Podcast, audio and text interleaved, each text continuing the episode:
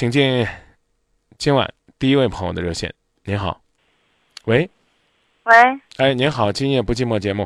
哦，我听出来张明老师，刚才我我还下意识听到不像你的声音。嗯，我想我想跟你说说我的事儿。我老公这二年第一开始是微博聊天给别人，我管也管不到。现在呢，又这一年多了，一直都是天天晚上打牌，要不打夜，要不打到一两点。刚才我就找了他一圈也没找到他，打电话也收不到，我很生气。这一直都这样，这一年多了，我也不知道该怎么办。我们孩子都十六岁，上高二了。啊，你是希望他多照顾孩子，还是希望他多顾家，还是希望他什么？有没有一个明确的？有没有一个明确的期待？我想叫他领着我们这个家好好的去过，别去不要去打牌。打的他打的牌打的也不大，反正就是，嗯，我觉得这个时间浪费到这地方太可惜了。嗯，他平常除了打牌还做什么？没有干，什么都没有干。我给他找了一个活，他去就是在火车上当售货员，是干两天歇两天，也挣不到钱。我看。啊。他也他也不自己也不想娃去干什么。啊。就是天天像个孩子一样，啥事啥事都不管。你你说点他干点，不说点就不干了。就像做饭一样，你你高兴了就给你做一顿，不高兴了就不回家了，还不在家吃。我就说，那你们你们的这个生活来源是什么？我们以前做点小生意，嗯，存了点钱。现在我在超市在你给人家打工，就这样。嗯。那。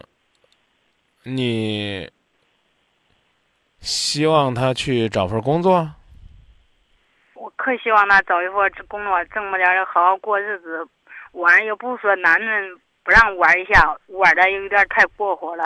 啊，玩的不顾家，也不顾孩子。啊，我知道。嗯，你希望他怎么玩呢？或者说什么样的状态你认为是正常的？我觉得要找个活去干，挣点钱。闲的时候，没事的时候去玩玩也无所谓。嗯，您就是您就是希望他能去挣钱，是不是？哎。啊，嗯。我们家过得也不富裕，我们是农村来这儿来打工啊。啊。我们家女儿上高二，二的上五年级，现在我们家正需要钱的时候。我知道啊，那就是说，那你们的经济来源现在是什么呢？经济来源，以前我们做了个小生意，我们俩存了点钱。我们有一套房子租给人家了，也也一一个月也租了点钱。现在我在超市打工，那一个月能挣两千，就这样。你们房子在哪儿呢？我们房子在长江西路那地儿。哦，那你们在这个城市呢？可能你老公觉得就不错了。您啊，您说家是农村的是吧？嗯。然后呢，这个在这个城市，不仅呢有自己的房子，而且呢还有一套房子呢能租出去。啊啊，有自己的房租，有自己呢这个日常的收入，啊，你希望呢你的日子更好呢，你可以给他提出来，但是呢你也听听你老公他是什么意思，呃，有些人呢是小富即安的，呃，我讲的意思你明白吧？啊，他只要是吃饱，他觉得这生活就可以了。哎，就是他就是这样啊，所以呢，您这事儿呢得多跟他交流交流。看看呢，他到底是怎么看的，啊，他这个是不是觉得，哎，这日子其实过得挺好了？我跟他说过，他也不吭气儿。我说你有啥想法，你说。够吃不多了吗？哎，你我我我猜就是这。我你现在不够吃做的。够吃啊，只不过是就是大家对生活的质量要求不一样。啊，先鼓励他吧，鼓励他能够能够呢，挣点钱，能为孩子到那以后考上大学用。啊，对呀，你看，所以你现在希望的是未雨绸缪，为将来准备。他关注的是眼下呢，够吃不够吃，所以呢，你就不能跟他谈够吃不够吃的事儿，得谈呢将来怎么办，要有积累啊。然后呢，他什么时间去打牌啊？一般都是，他就是。晚上就走，我中午我吃了饭，给孩子送走了，我去上班去了，他都走了。什么时候？什么什么时候走？中午都在吃了饭都走了，啊到现在都没到现在都没有回来。那上午干什么呢？上午给家睡上午。啊，你尝试着跟他一起做点什么，先把他这个生活规律给改变了。无论去干啥都可以，做小生意也可以，做去。先别说，先别说，无论干啥，商量好，准备干啥，然后鼓励他去干。无论干啥啊，您您啊，您让说话不让？哦，好，你说吧。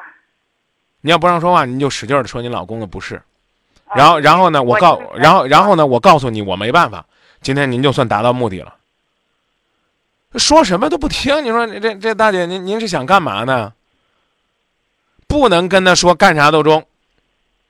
要努力的坐下来，在他愿意跟你交流的时候，一块商量商量该干点啥。先从他感兴趣的开始干。我讲这意思，您明白吗？嗯，我啊，你太能干了，他有的时候不愿意干。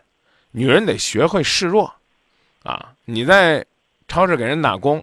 啊这个你的辛苦，你的累，有空得跟他说说，啊，孩子呢将来面临的压力，有空得跟他谈谈，还不能嫌弃他，但是呢得提醒他，啊，另外我刚讲了，呃，如果你们现在住这房子是你们自己的还是租的呢？租别人的，我们孩子在市里上学。啊，这个如果呢有可能的话呢，这个跟老公商量商量啊。再干点别的，要不然的话呢，你跟他讲，这房租又要涨啊，是吧？生活成本要加大呀，啊，这商量着慢慢来，想好要做什么，然后呢，等到比如说吧，传统我们来讲，呃，春节后我们启动，春节前我们开始做酝酿、做准备，一步一步的实施，不要画饼充饥啊！你去干个啥啥啥都比这强，那他就觉得我这挺好的。好吧，谢谢张明老师。打牌对于他来讲，又放松又娱乐，还不用操心。好在他就像你讲的，他还没有去赌，恶赌，啊，赌的这个家财精光啊，他没干这个。那趁着他还没开始恶赌的时候，赶紧把他从这方面拉出来。好，想把他拉出来，你就得明白，无论是你本人，还是你给他安排的这个事儿。还是呢，所谓你给他肩上压的这份责任，都得让他意识到，比打牌有意思、有成就感。明白了吗？啊，明白。啊，他愿意去受苦，是因为一个女人爱着他，所有的孩子都崇拜他，这他才愿意出来吃苦受累。你再给他找个工作，哎，他觉得挣钱是一方面，快乐是一方面。我讲的意思你明白吗？啊！你又让他吃苦受累，还跟他说他没本事啊！他这个怎么讲呢？没志气啊！他没追求啊！天天还是这样的大棒子捶着他，那他觉得还不如呢得过且过，玩一天算一天呢。这实际上等于是我们自己把他给毁了，明白吧？个人观点仅供参考，谢谢您的信任。这个过程，这个过程挺漫长的，但是你得做，不能光说。再见。就算有些事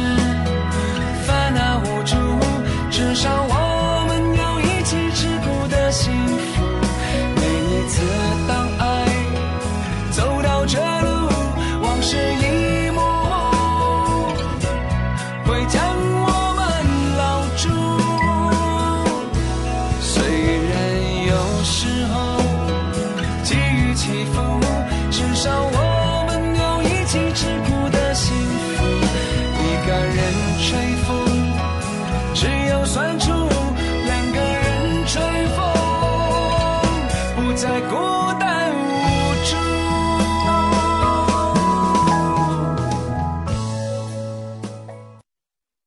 打牌也罢，喝酒也罢，啊，喜欢呢玩游戏呢，沉迷网络也罢，我们概括起来呢，可以用四个字形容，叫玩物丧志。看看大家的观点吧。忘记三九二幺说价值观不同，人还是应该有些追求，为了自己爱的人，也为自己。上班之前说爱干什么干什么，这没错，但关键不要影响正常的工作和生活。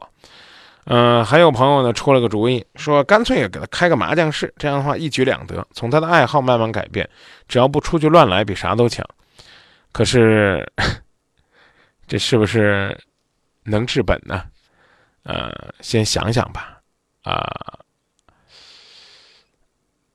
这这风轻云淡说，深明大义，陈述利害，动之以情，晓之以理。当然，也有朋友呢建议以毒攻毒啊，说你也打牌，你看看他作何反应，作何反应啊？嗯，这这属于是以毒攻毒的猛药啊！哼。